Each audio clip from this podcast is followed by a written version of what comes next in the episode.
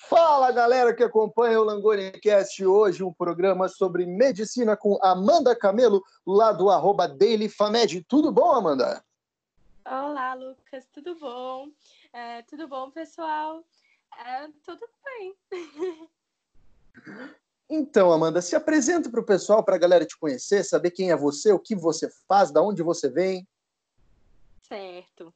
Meu nome é Amanda, eu tenho 21 anos, é, eu sou estudante de medicina da Universidade Federal do Ceará. Atualmente eu estou no quarto semestre e eu também sou bailarina clássica e eu faço algumas coisas também além na faculdade, né? Mas é basicamente essa sou eu. Muito interessante. Amanda, fala um pouco pra gente. Se você já está no quarto semestre de medicina da Federal do Ceará, como é que é a universidade? Como é que é estudar na UFC? Bom, é assim, um sonho realizado mesmo. Desde criança, eu sou de Fortaleza, não é? E eu nunca me mudei, então desde criança eu sempre sonhei em estudar na Federal do Ceará, né? Muito conhecida, é, sempre está no top 10 do Brasil e assim, é uma das melhores faculdades do Norte e Nordeste. Nossa, é um sonho mesmo. Então eu, eu no começo não sabia qual era o curso, mas eu sempre sonhei em estudar na Federal. Então depois desse sonho realizado, né, maravilhoso. Uh, o campus ele é muito bom à sua maneira. Assim, as pessoas costumam reclamar muito na faculdade federal de falta de estrutura, mas assim, é, isso não é verdade. Uh, a minha faculdade ela tem um campus realmente que ele é bem apertado e tudo, as salas são, as salas são limitadas, mas assim, toda a aparelhagem que a gente precisa, a gente tem com a gente. Uh, não nos falta nada, os laboratórios são muito bem equipados, tanto de anatomia quanto de histologia, que são os primeiros que a gente utiliza, e nós temos três hospitais, escola ao redor do campus, né? O que faz a gente ter acesso o tempo inteiro, assim, eles têm as portas abertas para nós. É um hospital geral, né, o hospital universitário, uma maternidade escola, que é vizinha, e um hospital do câncer. Todos eles a gente tem acesso assim bem livre como estudantes e assim isso nos proporciona uma prática assim desde o começo é, um, um, se você tem a disponibilidade de ir atrás né? Porque o primeiro ciclo, que é o ciclo básico, né, que corresponde aos quatro primeiros semestres, exatamente esse que eu estou terminando agora, ele contempla mais né, essa parte teórica, né? Então você não tem muita prática nos hospitais, mas é muito comum que a gente se associe a ligas ou que é, faça parte de projetos de pesquisa ou outras organizações e tenha contato com o hospital desde o começo. Então eu assim, é, a gente pode sempre recorrer a esses locais e tem sempre essa aparelhagem é, nos beneficiando. Então, o campus é maravilhoso. Além disso, é, a gente tem um núcleo de pesquisa também anexado ao campus da medicina, que é um núcleo de pesquisa, ele virou padrão internacional semestre passado, ele foi todo modernizado e esterilizado para que as pesquisas sejam feitas assim de uma forma completamente padronizada né, de acordo com os melhores padrões. Então, nós estamos, assim, é, podendo pesquisar, fazer pesquisa de ponta e também com hospitais ao nosso redor, assim, para a gente poder é, realmente aprender a clínica, a prática clínica, né? Então, eu não tenho nada a, a, a reclamar é, de estudar na Federal do Ceará. É realmente um sonho, assim, realizado.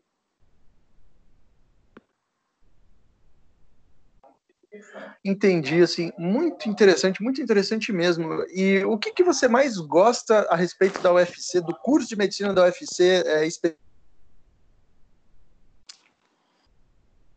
Bom, uh, eu gosto de muitas coisas, assim, exatamente por essa oportunidade de poder pesquisar, porque a gente tem um núcleo muito forte de pesquisa e eu sempre gostei disso. Uh, acho que no colégio eu fazia Olimpíadas de Química, então eu sempre gostei dessa parte de laboratório, de pesquisa, uh, e isso a UFC me deu bastante coisa. Uh, outra coisa que eu gosto é exatamente é, esses hospitais à nossa disposição e nós podemos ter realmente acesso a tudo, sabe? A, todos os procedimentos que estão se realizando, a gente pode chegar junto, a gente pode pedir para acompanhar, e é uma maneira muito livre é, e muito interessante de, de, se aprender, assim, essa metodologia bem ativa. Então, se você quiser, você vai atrás. E é isso que eu mais gosto, sabe? Você é, poder fazer o seu caminho na medicina e você poder ter todas as oportunidades literalmente assim na sua esquina, porque é tudo bem anexado, sabe? Então, é, eu acho que é a parte que eu mais gosto mesmo. Puxa, que interessante, assim. E você, além de estudar medicina, você também é bailarina clássica, né? Conta pra gente como é que é essa história. Sim, é uma situação, assim, na verdade, bem é, complicada, né? Porque na verdade, eu sou bailarina desde criança, né? Eu estou fazendo agora 15 anos de balé. Eu já sou formada, me formei em 2014, né? Por uma das melhores escolas aqui é, de balé clássico, que agora é de Quintela. E eu comecei aos seis, bem novinha. Um, é, paralelamente, eu comecei a fazer dança do ventre também, então eu adorava dançar, não interessava o que fosse. Só que aí chegou uma época assim mais complicada, né, da nossa vida que a gente começa a querer estudar e tal. Quando eu tinha meus 13 anos, eu tive que fazer a escolha entre o balé e a dança do ventre para poder focar nas minhas Olimpíadas, né? Porque como eu falei, eu fazia Olimpíada de Química e eu gostava muito. E aí eu saí da dança do ventre e fiquei só como bailarina clássica. Como eu disse, eu me formei em 2014 com 15 anos, eu estava para fazer 16, uh, em balé clássico, mas eu continuei fazendo e eu faço até hoje. A única hora que eu parei foi no terceiro ano e, e foi assim uma decisão não muito certa, sabe? Uh, é claro que eu queria, eu tinha a melhor das intenções, eu queria focar no vestibular, porque eu não sabia na época que eu queria medicina, eu só vim decidir realmente no fim do terceiro ano, mas eu queria muito focar no vestibular. Então, eu decidi parar de fazer balé. E, assim, não foi muito bom. Eu fiquei sentindo muita falta. E eu, assim, fiquei meio infeliz, sabe? E aí eu voltei no ano seguinte. Eu não passei no terceiro ano. E aí eu decidi fazer cursinho, mas eu decidi voltar para o balé porque realmente era uma coisa que me fazia muita falta e era um momento muito bom para que eu pudesse desopilar. Então eu voltei e consegui dar conta. É claro que eu ia bem menos vezes, mas eu consegui dar conta e dancei algumas vezes. E eu passei, né? Foi o ano que eu passei. Então, assim, eu não fiz um ano e foi o ano que eu não passei. E quando eu fiz, foi o ano que eu realmente fui aprovada, né? E o que significa que, assim, a gente consegue dar conta de não tudo, né? A gente consegue dar conta de muitas coisas, assim, se a gente conseguir se organizar e tudo. Então, a partir desse momento, assim, desse período de vestibular, a rotina era bem diferente, assim. Eu ficava mais ou menos até umas sete horas, fico até umas sete horas estudando, né? Antes era pelo vestibular, agora na faculdade, nas aulas, tudo. E aí quando dá sete e meia, eu tenho o meu período de aula. A aula geralmente é das sete e meia às nove horas da noite. E aí eu tenho a aula ou ensaios, e geralmente é três vezes por semana. Às vezes eu tenho um ensaio aos sábados e aos domingos de manhã. Então, eu também tenho essa parte da manhã tomada, mas eu consigo conciliar com todo o resto da minha, das minhas coisas, sabe? Nunca foi um fardo para mim, pelo contrário é, me ajudou muitas vezes a desestressar quando eu estava muito sobrecarregada. Isso é um tópico muito interessante, né? Como é que a gente pode fazer para conciliar faculdade, na verdade, é estudos em geral, né? Também vestibular, com os nossos outros projetos, né? Porque quem me conhece sabe, eu tenho muitos projetos paralelos também e é algo que as pessoas elas se surpreendem, né? Porque elas pensam assim, nossa, não, a minha vida vai ser só estudos. E aí chega é alguém como você e fala assim: não, eu sou bailarina clássica, tenho isso como algo paralelo na minha vida. Como é que você dá conta disso tudo? Ah, nossa, eu acho que assim, o segredo é você se organizar e você, é, como eu falo aqui, assim, eu acho que muitos cearenses falam a, a, esse termo assim, pegar as coisas no tranco, é uma coisa da minha família. Uh, por exemplo, é, você tem dias que você realmente tá desestimulado e você não quer fazer nada. Mas assim, começa e termina assim as coisas, pega tudo assim de uma vez, que aí você vai, quando você respirar no final do dia, você vai falar, caramba, que sensação de dever cumprido, assim, como é bom. E aí outra dica também é anotar tudo que você tem para fazer no dia, organizar, né? Então, assim, eu tinha tinha dias que eu tinha aula das 8 às 6 da noite, e aí eu só pegava minha bolsa, deixava minha bolsa já no meu carro, então, né, em alguma quando eu pego carona, eu já levo para a faculdade, eu pego a bolsa e já vou direto. E aí eu chego em casa só nove da noite, só que eu chego em casa com a sensação de dever cumprido e eu até mais é, estimulada a fazer outras coisas, sabe? Mais enérgica, mais elétrica. Então o segredo é exatamente isso, que, até onde eu sei você é, ter garra para fazer tudo e depois você olhar assim, puxa, que coisa boa, que sensação de dever cumprido. Assim, eu tô fazendo tanto coisas que eu preciso quanto coisas que eu gosto e tá dando certo. Que maravilha, assim, e poxa, além do balé, você também participa de algumas ligas acadêmicas, né? Talvez a, a, mais expressiva, a gente vê bastante né, no seu Instagram, seja a Liga de Gineco e Obstetrícia. Conta pra gente como que é a experiência na Liga, o que, que você faz, como que tem sido isso tudo até agora. Sim, claro. Uh, então, é uma história bem curiosa como eu fui parar na Liga de Ginecobstetrícia, porque na verdade eu sempre quis. É, quem me conhece bastante sabe que, assim, eu nunca fui uma pessoa, assim, de sonhar com medicina, de querer medicina e tal. Uh, mas, assim, o meu interesse veio porque eu gostava muito de pesquisar e gostava muito de interagir, conversar com as pessoas. E aí eu ficava nesse meio termo, sabe? É, eu, eu gostava de pesquisa, mas eu também gostava de, de trabalhar com gente. E aí, pesquisando algumas coisas, vendo alguns colegas, eu cheguei é, em gineco e obstetrícia, na especialização nessa área tal, de saúde da mulher, de cuidados de anticoncepção, de obstetrícia, de parto humanizado, e isso me interessou muito. Na verdade, foi um dos fatores mais fortes que me fez querer medicina, foi a gineco, ao contrário da, do que geralmente acontece. Então, assim, eu já no S0, eu, na verdade, antes de eu passar, eu já tinha essa vontade. Ah, eu quero fazer parte da Liga de Ginecologia e Obstetrícia da faculdade. Então, quando foi no primeiro semestre, eles abrem as, as, as inscrições a partir do primeiro semestre lá, até o sexto, porque na a nossa faculdade tem essa tradição de as ligas não aceitarem as pessoas do internato, porque é, se, se, pede para focar total no internato e não em ligas. Então, as ligas são geralmente do primeiro ao oitavo. Daí, o, eu fiz no primeiro e eu passei na seleção. Geralmente, as nossas ligas da UFC é, geralmente o, o critério de escolha é primeira fase tem uma prova sobre o assunto, né? Se você é da liga de gineco, você vai ter prova de ginecologia obstetrícia. Se você é da liga de uh, endocrinologia, você vai ter uma prova de endócrino e tudo. E aí, se você pega, pede, consegue uma média daquele, daquele grau, você vai para a segunda fase, né? Que Uh, é, na minha época era uma aula de 10 minutos. Eu escolhi, podia escolher um tema da ginecologia obstetrícia. Eu lembro que o tema que eu escolhi foi parto humanizado.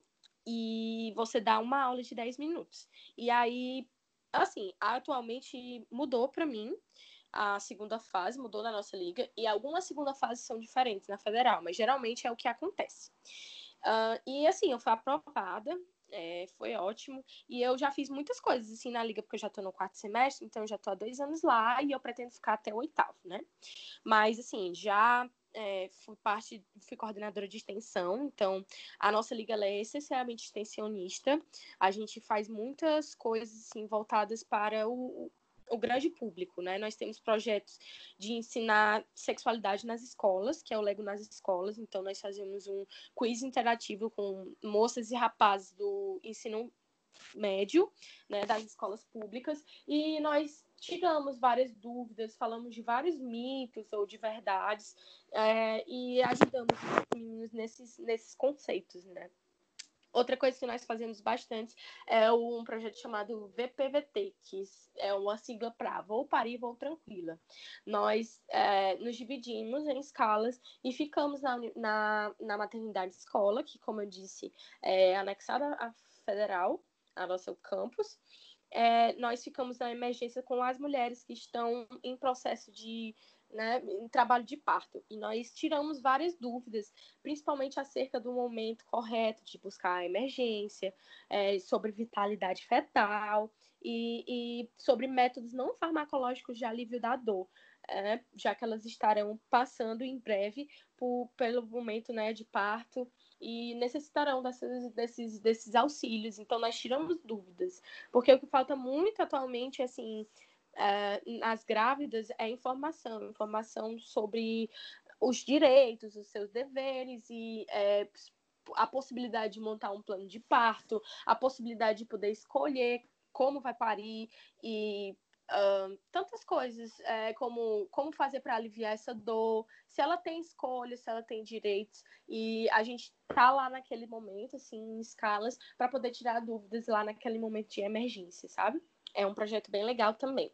E outras coisas, assim, tem pesquisa, tem ensino, né? A gente tem aulas é, frequentemente com nossa professora orientadora, que ela é uroginecologista e faz cirurgia é, ginecológica. E nós temos aula entre nós também, outros professores parceiros, ginecologistas, obstetras, médicos fetais também dão aula pra gente, e a gente se dá aula, né? Como eu falei. E, assim, também tem a pesquisa, né? É, a Liga me, me. Não era obrigatório, mas, assim, a Liga me ofertou uh, eu ter a oportunidade de iniciação científica com outro professor que também é ginecologista obstetra, Dr. Leonardo Bezerra, e ele é especialista em cirurgia robótica minimamente invasiva para ginecologia né? E aí ele me deu a oportunidade, através da liga, de fazer a iniciação científica. Então, também tenho muitas pesquisas, eu faço trabalhos frequentes nessa área e consigo enviar. Já me apresentei em congresso internacional, né? O último congresso brasileiro de ginecologia e obstetrícia. Eu fiz uma apresentação que foi uma tese de doutorado de uma das nossas professoras sobre endometriose, a cirurgia para endometriose e a qualidade de vida, sexualidade das mulheres, né? Então, assim, a, a liga ela me deu muitos horizontes, assim, me deu uh, bastante é, coisa mesmo, é, mobilidade na maternidade, então eu tenho acesso direto, eu posso acompanhar as coisas com mais facilidade. É, e também esse me proporcionou esse mundo da pesquisa, sabe? Então, é muito interessante você entrar numa liga, principalmente numa liga da qual você tem interesse, ou então numa liga que você realmente quer ser bom. Por exemplo, ah, eu quero ser clínico. Então, sei lá, eu vou buscar uma, uma liga de medicina clínica para tentar aprimorar meus conhecimentos já nesse momento. Uh, então é muito, muito importante que você sair sabendo tanta coisa e você é, aprende a trabalhar com o que você gosta, você coloca a mão na massa, você pode pesquisar. Então, assim, é, é enriquecedor demais, assim, essa situação, esse, esse, essa entrada na liga, sabe? Nossa, fantástico! E o que você mais gosta na liga, entre todas as coisas assim que, que você vê de GO? O que, que você mais gosta? Bom, ainda sou uma pessoa muito indecisa, assim, para saber a área. A ginecologia e obstetrícia tem um, um, uma gama enorme. É, tem a parte clínica, tem a parte cirúrgica. Geralmente você não é ginecologista e obstetra, você escolhe no final da sua residência entre ser ou ginecologista ou obstetra. Então ainda tem. É, cirurgia, você pode se especializar nisso. Ainda tem pré-natal, você pode fazer cesáreas, você pode trabalhar com parto humanizado, você pode trabalhar na parte de imagem com ultrassonografia, uh, medicina fetal, que também está ganhando muita força atualmente. Você pode se especializar em medicina fetal e fazer cirurgias intraútero. Você pode é, trabalhar com sexualidade, existe uma especialização para isso. Então, é, é uma gama imensa e eu realmente sou muito indecisa. Eu entrei amando obstetrícia e amando principalmente reprodução assistida, né? Que é a reprodução humana, né? Como a gente chama uh, quando a pessoa faz a subespecialização. Mas eu ainda tenho muitas dúvidas, eu gosto de tudo, assim, eu acabei me apaixonando por ginecologia, porque me surgiu a oportunidade de pesquisar nessa área, principalmente é, com endometriose, com cirurgia robótica. Isso me encantou muito, uh, mas eu até hoje eu gosto bastante dessa parte ginecologia, de é, é, consultório, de orientação, de clínica médica é, voltada para a ginecologia obstetrícia, para exame da mulher. É, foi a parte assim que mais me cativou no começo e talvez seja o com que eu quero trabalhar assim na primeira na, no primeiro momento. Eu não sei se eu vou mudar, lógico, porque ainda falta muito tempo, mas essa é uma área muito importante. Eu acho que é a área assim, basilar mais importante e que me encanta bastante.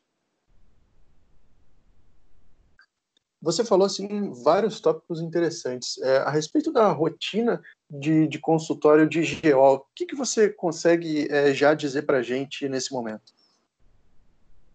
Bom, assim, é, é claro que eu não tenho a vivência né? Porque eu ainda estou no quarto semestre, mas eu acompanho muitas coisas, né? E eu sempre me interessei pela área, então a gente estuda bastante consulta ginecológica, como ela deve ser e como ela deve não ser, principalmente. Uh, e assim a importância que ela tem, né? Porque como eu estava falando, é, o ginecologista ele é o clínico geral da mulher, certo? Por, como assim? Uh, ele não vai falar só de ginecologia, porque a maioria das mulheres uh, só tem consulta periódica com o ginecologista. Eles não, elas não vão a um clínico geral para fazer sua rotina. Então, o ginecologista tem que ter a ciência de que ele não vai tratar só disso. Ele vai tentar buscar sinais de alguma coisa que esteja errada, porque só ele vai poder diagnosticar em algum momento. Porque é aquele médico que ela sempre volta, é aquele médico que ele, ela faz rotina. Por isso, alguns exames eles são pedidos durante para, pelo ginecologista, como, por exemplo, o exame de TSH, para você é, detectar algum problema de tireoide. E, e essa rotina de, de, de de um geral, sabe? Do, da clínica geral, para você avaliar outras coisas que não a ginecologia. E assim, é, também é muito importante, a gente estuda bastante da correta conduta, porque hoje, ainda hoje, a ginecologia ela é um tabu.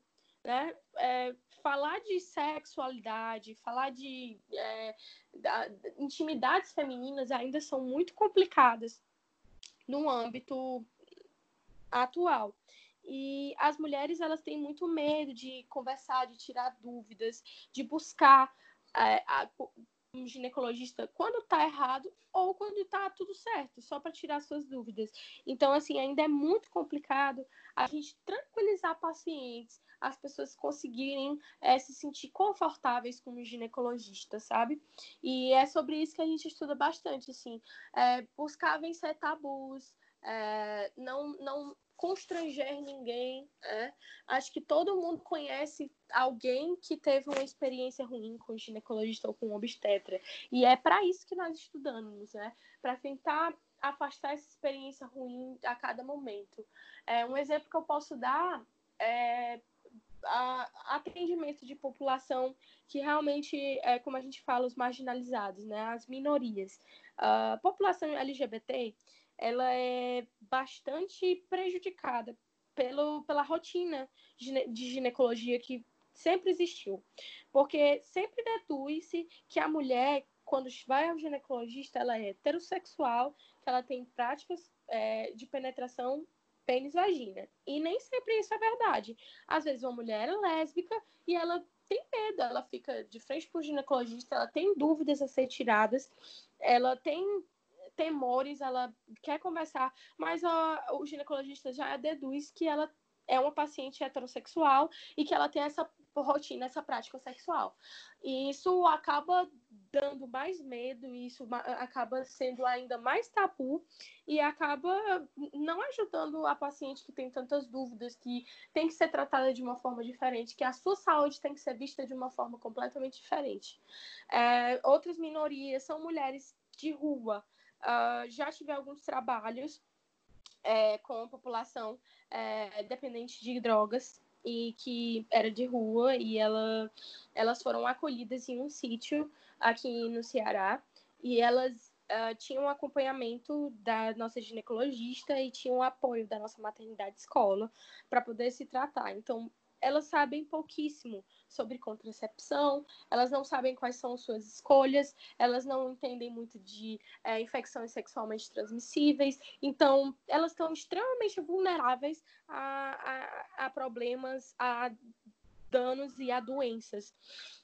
E é, é, muito interessante você saber ter um manejo clínico muito bom para saber é, se articular com todos os tipos de mulheres. Nós temos uma, uma diversidade imensa de mulheres, de, de sexualidade, de é, condições financeiras, condições de vida, e isso precisa ser muito trabalhado dentro de um consultório, sabe? E é, é eu acho que esse é o maior é, ponto a ser considerado dentro da rotina ginecológica. Nossa, muito interessante, assim, isso é de extrema importância e a gente tem que sempre ressaltar é a questão da informação, né? Por, por incrível que pareça hoje, né? A gente fala tanto, ah, o século 21, todo mundo tem informação, mas como você falou, existe uma parcela considerável da, da população que não tendo acesso à informação tem a sua saúde extremamente prejudicada, né? E aí, assim, como que a gente faz? É, eu não estou te propondo é, nenhuma é, solução mágica aqui, a gente está só falando, mas dentro da sua visão, é o que você acha que pode ser feito para levar informação e para reverter um pouco desse quadro? Bom,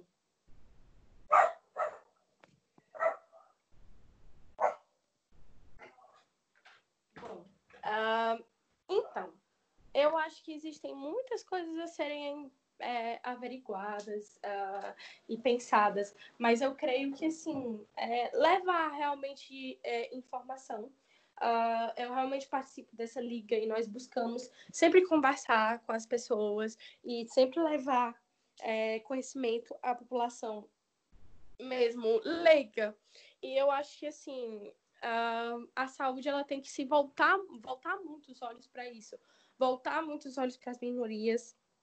É, equipar o SUS, é, levar sempre novas práticas, novas novos meios de acessar essas pessoas uh, e novas conversas, novos um, projetos que possam endossar essa, essa prática, essa, é, o maior alcance possível de conhecimento para as mulheres, sabe? Ainda existe muito desconhecimento, ou então a, com essa, esse advento da internet, né, como você mesmo disse, uh, há muita informação errada. Então, é muito importante é, buscar conversa, é, que o próprio sistema de saúde ele consiga acessar é, locais assim mais, mais difíceis, mas tudo isso ele não pode ser feito sem investimentos, né?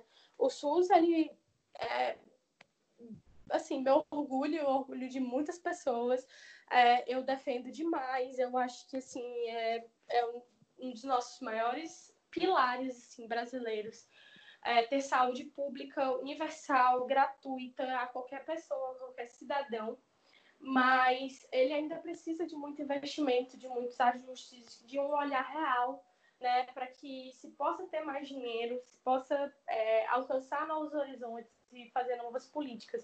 Então é muito, eu acho que vai na base muito da política pública. Os professores, os médicos, eles têm bastante, eles chegam com muito brilho nos olhos, sabe? Eles têm muito intuito uh, de ajudar, de criar novas estratégias, mas ainda falta um investimento, ainda falta um olhar, uma valorização melhor para essa população, para essas pessoas e também para as pessoas que lecionam, para as pessoas que é, são professor, que são médicos, que, enfim, educam e medicam, sabe? Entendo, assim, é, realmente a gente sabe que o SUS ele é um pilar essencial do Brasil, que mas infelizmente falta recursos. Eu acredito que não por falta de dinheiro em específico, em questão de quantidade, mas questão de gestão, né? E aí a gente, se a gente entrar nesse tópico a respeito de, do quanto de imposto a gente paga e do quanto que a gente recebe de, de recurso de volta, acho que a gente já é, destrambelha para outro tópico, né? Mas é, infelizmente o que a gente tem no Brasil é uma uma má gestão desses recursos e no fim a corda arrebenta do lado mais fraco, né? Que no caso da saúde a população carente acaba tendo é, esse lado extremamente prejudicado, né? Com certeza. E assim, a gente tem alguns tópicos interessantes que, que a gente estava é, comentando anteriormente, assim, que eu acho que é interessante trazer à luz, né? A questão da endometriose. Fala para o pessoal o que, que é endometriose. Certo. Então, como eu, vou, eu vou, primeiro dar um treino de como eu entrei nisso, porque eu também não sabia o que era endometriose quando eu comecei a faculdade, né? Uh, eu, como eu disse, eu faço parte do, da Liga de Ginecologia e Obstetrícia, e aí eu consegui uma iniciação científica com o professor que ele é ginecologista e ele faz cirurgias minimamente invasivas, né? Tanto robótica como laparoscópicas. E o foco dele é exatamente endometriose, em como ela pode afetar a qualidade de vida de mulheres. A endometriose, ela é uma doença que caracteriza, né? Ela é caracterizada por tecido endometrial, realmente endométrio, fora da cavidade uterina. Então, ela pode estar em vários locais. Ela pode estar na tu nas tubas, pode estar em peritônio, pode estar uh, no intestino, em vários locais. E esse tecido, como ele é extremamente é, sensível, ele é, uh, ele é muito é, friável e ele pode causar bastante dor Uh, o endométrio, ele normalmente ele né, se descama durante as menstruações e, e, quando está fora da cavidade uterina, ele não há escape, por isso causa muita inflamação e, acima de tudo, muita dor. Ela é uma doença bastante silenciosa por isso, porque uh, é muito difícil diagnosticar por, por, por exames de imagem comum. Então, é, muitas mulheres passam anos sem saber o que elas têm, sentindo muita dor, principalmente no período menstrual ou pré-menstrual, e uh, não, não fazem ideia da situação, que é uma situação séria, que pode ser resolvida com anticoncepcionais e com outros remédios desse tipo, mas que algumas vezes precisa de cirurgia. E assim, eu estava lendo um artigo que a média de mulheres, de, de tempo que as mulheres demoram para ser diagnosticada com endometriose é de oito anos. Então, tipo, desde o momento que a mulher é, descobre, pensa que tem algo errado com ela, ela passa oito anos sofrendo para conseguir esse diagnóstico. Então, por ser uma doença muito, muito silenciosa, ela é bastante complicada de se investir, de se conversar sobre, de se descobrir. E assim, minha pesquisa é exatamente sobre isso, sim, minha pesquisa com meu professor e minhas outras colegas de iniciação científica. A gente gira ao entorno dessa qualidade de vida das mulheres, né, quando elas têm a endometriose e depois elas conseguirem tirar por meio da cirurgia ou, né, quando a cirurgia ela é necessária. Então, é, a gente faz estudos vendo realmente se isso melhora a qualidade de vida. E melhora. Muitas mulheres têm dispareunia, que é dor, durante o sexo, por causa dessa endometriose, e ela some. A, a autoestima delas melhora, o, a dor com certeza melhora, e inclusive a sexualidade da mulher, que ela é permeada por todos esses aspectos, melhora. Então, a gente faz essa pesquisa bastante uh, para poder identificar. E a endometriose, ela não tem uma etiologia ainda certa, ela não tem é, uma fisiologia bem explicada. E a gente também está fazendo análises genômicas e proteômicas desses focos de endometriose para poder descobrir qual é a etiologia da formação de, de, desse tecido endometrial fora da cavidade uterina. Então, assim, estamos tentando buscar é, respostas para mulheres que passaram muitos e muitos anos sem, sem resposta nenhuma, né? Então, assim, é super importante avisar as mulheres que ter dor ao menstruar o tempo inteiro não é coisa de mulher pode ser algo que seja, esteja bastante errado com a pessoa, sabe? Não é porque ela é mulher que ela tem que aguentar a dor. Nós temos esse, esse pensamento é, desde que o mundo é mundo, que a mulher tem que sofrer para tudo, sofrer para menstruar, sofrer para parir, sofrer para tudo. E isso não é verdade. E isso tem que ser investigado. Pode ser doença, como é a endometriose. E assim, como é que a gente pode fazer para tratar a endometriose de um jeito que não elongue mais o sofrimento? Porque eu imagino assim, poxa, oito anos, sabe? Oito anos sofrendo. Aí, de repente, você finalmente descobre que tem. É, em quanto tempo a gente consegue reabilitar essa paciente, sabe? Não vai levar, tipo, mais oito anos, né? Eu espero que não. não, ainda bem, né? Uh, depende do tipo de endometriose. Nós conseguimos ver o grau das coisas assim. Como eu falei, é, não existe esse diagnóstico perfeito. A gente não consegue olhar todos os focos, a gente não consegue descobrir uh, exatamente onde está com o exame de imagem, mas a gente consegue ter uma noção. Então, nessa noção, a gente classifica entre cirúrgico e não cirúrgico. Alguns casos, eles conseguem ser resolvidos ou melhorados porque a endometriose, no fim das contas, não tem cura, ela tem um controle, não é? E esses casos, eles podem ser melhorados com o uso de combinações de remédios. A, o principal deles é o anticoncepcional oral, certo? E ele melhora os focos de endometriose é, num grau bem bom. Então, as mulheres que começam, é, que são descobertas, elas são orientadas, e elas não querem engravidar, né, no caso, elas são orientadas a tomar anticoncepcionais. E isso tem dado uma melhora na qualidade de vida das mulheres gigantesca, porque elas sentem bem menos dor durante a sua vida, durante sua rotina. Para os casos cirúrgicos, são realmente os mais graves, ou então mulheres que desejam engravidar e elas têm problemas de infertilidade, porque a endometriose ela também pode causar, causar infertilidade, elas precisam ir para o processo cirúrgico e ser operadas. A operação ela pode ser por laparotomia, laparoscopia ou cirurgia robótica. A laparotomia ela não é mais tão bem indicada, porque realmente a mulher tem que ser completamente aberta, né?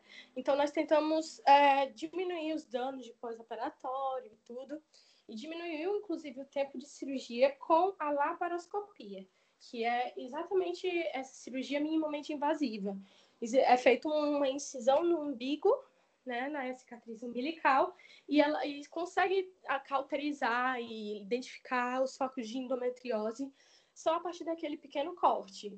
E a gente consegue dar um controle bem grande aos focos, né?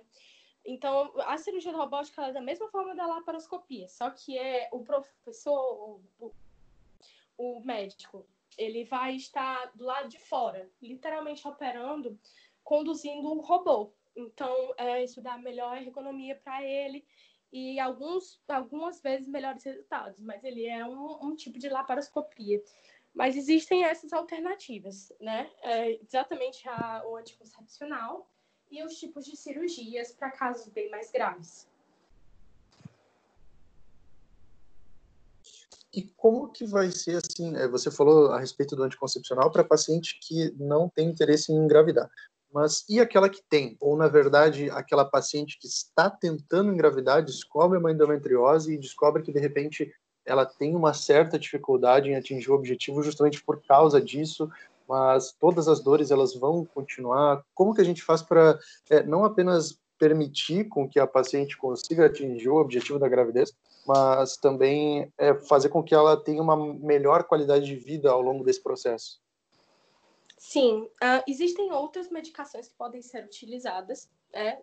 medicações secundárias, mas assim, acho que se orienta mesmo o, a, a cirurgia, né? E, então, a paciente é operada e, e por isso ela depois ela tenta ser engravidar, né? Por, porque uh, a endometriose ela também pode causar, além da dor, essa infertilidade. Então, operar seria uma boa escolha para tirar os focos. Então, o, o que vai fazer ela sentir menos dor ao resto da vida e também vai ter mais chance de engravidar, se ela tiver esse tempo, não é? Porque a gente sabe que após os 35 anos, a chance de fertilidade, a fertilidade vai caindo ano a ano. Então tem que pensar muito nesse é, paralelo uh, de idade, de opções que a gente tem e fazer uma consulta bem individualizada de acordo com cada mulher. E assim, é, a gente falou bastante sobre tópicos em GO, assim, mas é, para a gente dar um, um, fechamento nesse tópico, qual que é o impacto da GO na qualidade de vida dos pacientes e a importância que isso desempenha? E muitas vezes a gente tem pacientes que não entendem o tamanho disso.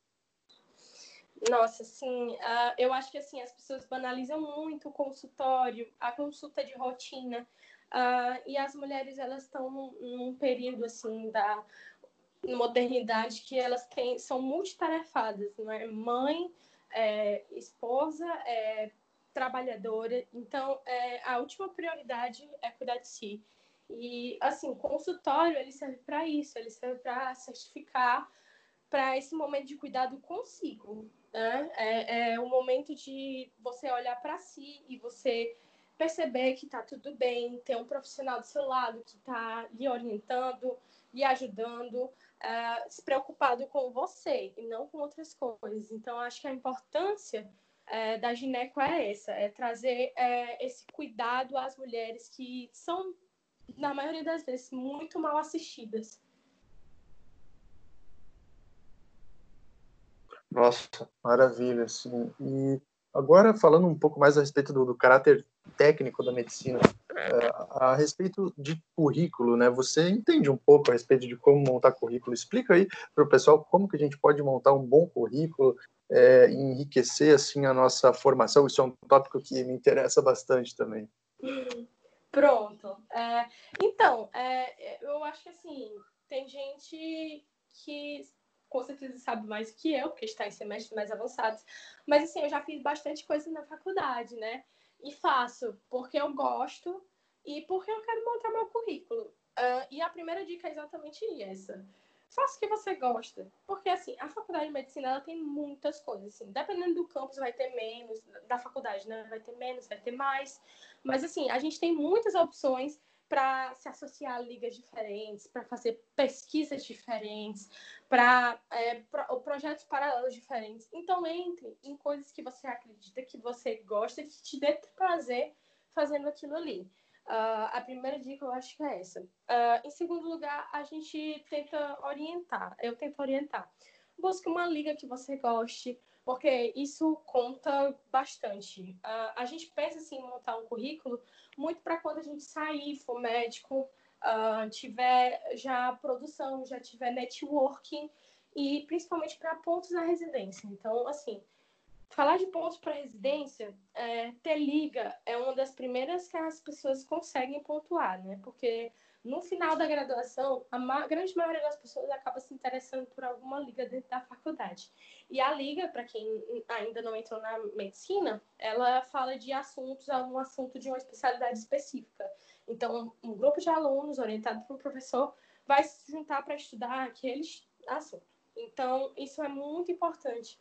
É, você recebe certificado e você é taxado como membro, você uh, pode participar de muitas coisas, você tem oportunidades de expandir seu currículo dentro dele e você já está contando ponto para residência, né?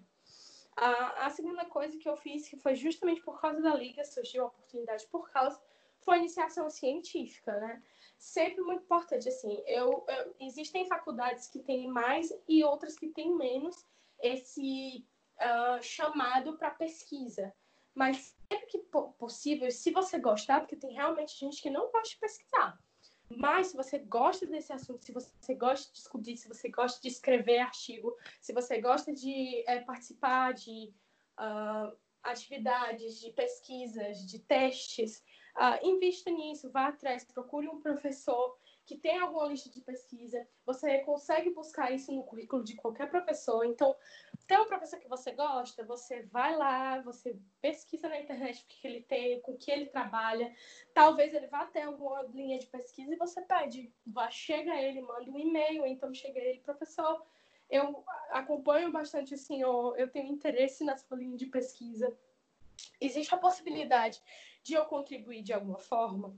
Então, a iniciação científica ela começa desse jeito. Você começa como observador e aí você vai fazendo trabalhos e você tem a chance, pelo menos nas federais, de ganhar uma bolsa de pesquisa, né? Eu sou bolsista atualmente é, do PIBIC e uh, eu ganhei exatamente por isso. Eu passei um tempo como observadora, pesquisei, apresentei trabalho e aí eu consegui ganhar a minha bolsa de iniciação científica. E isso também conta ponto para residência e também faz um networking muito bom. E assim, eu também participo de outras coisas na faculdade, né? Eu sou da Atlética da faculdade e isso é bem legal, porque é meu momento de desopilar também. Adoro esporte, adoro festa, eu organizo e tudo. E eu também participo da IFMSA, que é uma instituição mundial de estudantes de medicina e que tem várias faculdades aqui no Brasil. E ela é, é justamente cuida desse pilar de como é, é um estudante de medicina, como pode ser, ele pode fazer a diferença, né? Esse é o lema da IF. E uh, é muito interessante, nós trabalhamos assim com muitas coisas, é, políticas públicas, é, educação do estudante de medicina, uh, saúde reprodutiva e sexual, é, saúde pública. Então, é uma gama muito legal também de, de de conhecimento. Ela não é exatamente uma liga, mas uh, o funcionamento é bem similar. E a gente consegue fazer bastante trabalho, bastante extensão, consegue fazer tra trabalhos também nesse mesmo nível. Então, assim, todas essas coisas que eu falei, elas são extracurriculares. E você não é obrigado a fazer uma faculdade de medicina, mas te ajuda. Te ajuda porque você está construindo um currículo para quando você precisar dele. Você está fazendo networking, conhecendo pessoas que têm mesmos interesses com que você, conhecendo professores que tenham interesse em você, né? E acima de tudo, você está fazendo algo que você gosta. Porque assim, a faculdade às vezes ela pode ser muito chata. Ninguém vai gostar de tudo na medicina. Não tem ninguém que goste. Mas você pode desopilar, você pode fazer, escolher fazer alguma coisa que você gosta. E isso é muito importante para te manter a sessão, em alguns momentos assim que a faculdade aperta, que você fica assim chateado, magoado, frustrado, cansado. Então, é muito interessante essa parte do extracurricular para construir currículo, não só para né, colocar no Lattes ou então um dia para passar na residência. Porque, no final das contas, a residência é o que a, a, prova é que conta bastante, sabe? Mas sim para você, para você se familiarizar com a faculdade, para você entrar no meio de pesquisa no meu acadêmico, para você ser realmente um acadêmico completo, sabe? E você gostar do que você faz. E essa é a dica que eu dou mesmo. Uh, entre nas coisas assim, que você gosta e porque você gosta, né? E, e sabe administrar, realmente tire o tempo para conciliar tudo. Nossa, eu tô escutando essas suas dicas aqui com papel e caneta na mão, sabe? Adorei sabe? Gostei demais, assim. E, poxa, você fez também o intercâmbio, né? Conta pra gente como é que foi essa experiência de intercâmbio. Foi. Uh, na verdade, era para ter sido um presente quando eu passei, mas eu só consegui fazer agora, a gente só conseguiu juntar dinheiro agora, né? E aí eu passei um mês na Inglaterra, né? Morei um mês em Londres fazendo língua inglesa, né? Uh, e aí eu tinha aulas pela manhã e essas aulas eram muito legais porque os professores eram britânicos e uh, os estudantes eram do mundo inteiro. E a gente uh, tinha esse intercâmbio cultural e falava inglês e aprendia muita coisa, a linguagem, aprendi a escrever, que era tipo meu maior déficit. e aí de tarde eu podia ter liberdade andar por Londres e passear. E foi incrível. Uh, eu aprendi tanta coisa, assim, foi um, um, um, mês longe que me trouxe muita maturidade. Eu tive que resolver vários buchos. Uh, e eu aprendi a falar, eu realmente senti segurança, porque eu tinha curso antes, mas é, eu me sentia muito segura para me comunicar, para falar para escrever, principalmente, e esse curso, sim, mudou tudo, assim. Antes eu não falava que eu era fluente, mesmo tendo feito inglês, feito seis anos e ter formado, eu falava assim, não, eu não sou fluente porque eu não tenho contato com a língua, não tenho experiência, eu não converso com nativos, é, eu não assisto filmes em inglês, eu não, não tenho essa segurança. E ela me deu, mudou tudo. E assim, a Londres, a Inglaterra sempre foi o sonho da minha vida, assim, desde criança, assim. Eram de, são décadas planejando isso, sabe? E poder viver um sonho é, é não tem como explicar, assim, é você viver uma coisa que você sonhou, assim, desde criança, sabe? Ah, isso foi lindo, sabe? E, poxa, agora você tem uma segurança maior para produzir conteúdos de medicina em inglês também?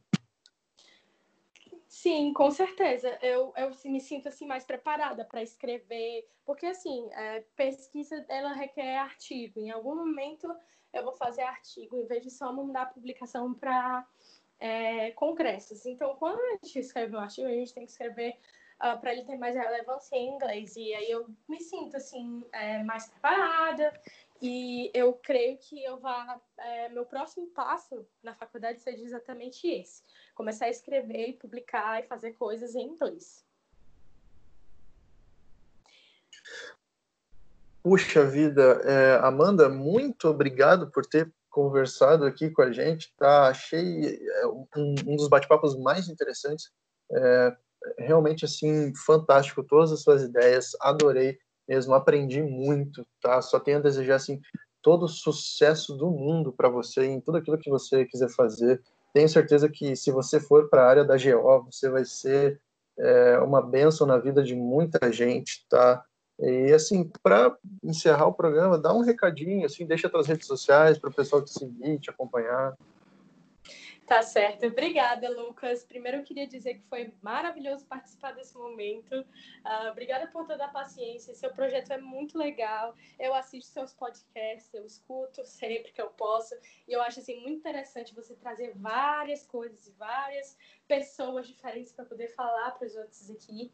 E eu queria agradecer, né, todo mundo no momento que me escutou até aqui, porque eu falo demais, mas obrigada pelo momento. É, eu espero que é, essa conversa tenha ajudado algumas pessoas, tenha dado a luz, tenha, né, estimulado alguém. E uh, eu estou sempre disponível para conversar, eu sou super aberta, eu converso com todo mundo no meu Instagram que eu fiz de estudos, uh, que é o Daily Famed. Uh, também tem o pessoal, mas eu geralmente falo, converso com as pessoas sobre isso por lá. E, uh, enfim, é, eu estou aberta a tudo, a tirar todas as dúvidas, a conversar, a desabafar qualquer coisa.